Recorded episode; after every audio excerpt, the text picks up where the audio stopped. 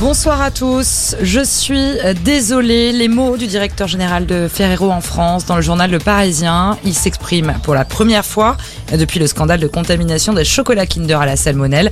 80 enfants sont tombés malades en France. Le directeur général reconnaît une défaillance au niveau d'un filtre situé dans une cuve à beurre laitier.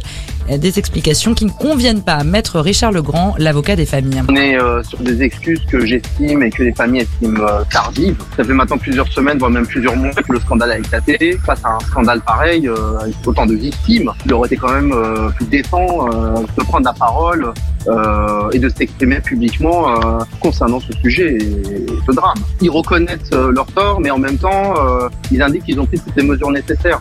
Donc, ce qui veut peut-être dire qu'il n'y a pas eu assez de mesures nécessaires qui ont été menées afin d'éviter ce genre de drame. Pour qu'on en arrive à un pareil, il y a sûrement eu probablement des négligences. Et autre scandale alimentaire, celui des pizzas Fresh Up de la marque Buitoni. Sept nouvelles plaintes ont été déposées par les familles des enfants contaminés par la bactérie E. coli.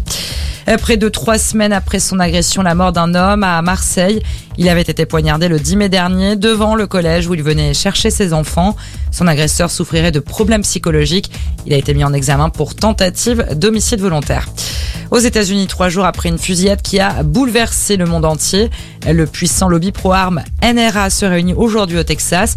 Une réunion qui fait tâche, alors qu'on le rappelle, mardi dans une école primaire du même état, un adolescent a tué 19 enfants et deux enseignants. C'est un touriste un peu particulier qui se balade en baie de Seine depuis quelques semaines. Une orque de 4 mètres de long. L'animal a été observé jusqu'à 60 km à l'intérieur des terres. L'orque est très loin de ses lieux de vie habituels.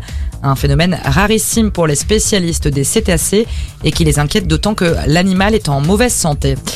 Voilà pour l'actualité. Bonne soirée à tous.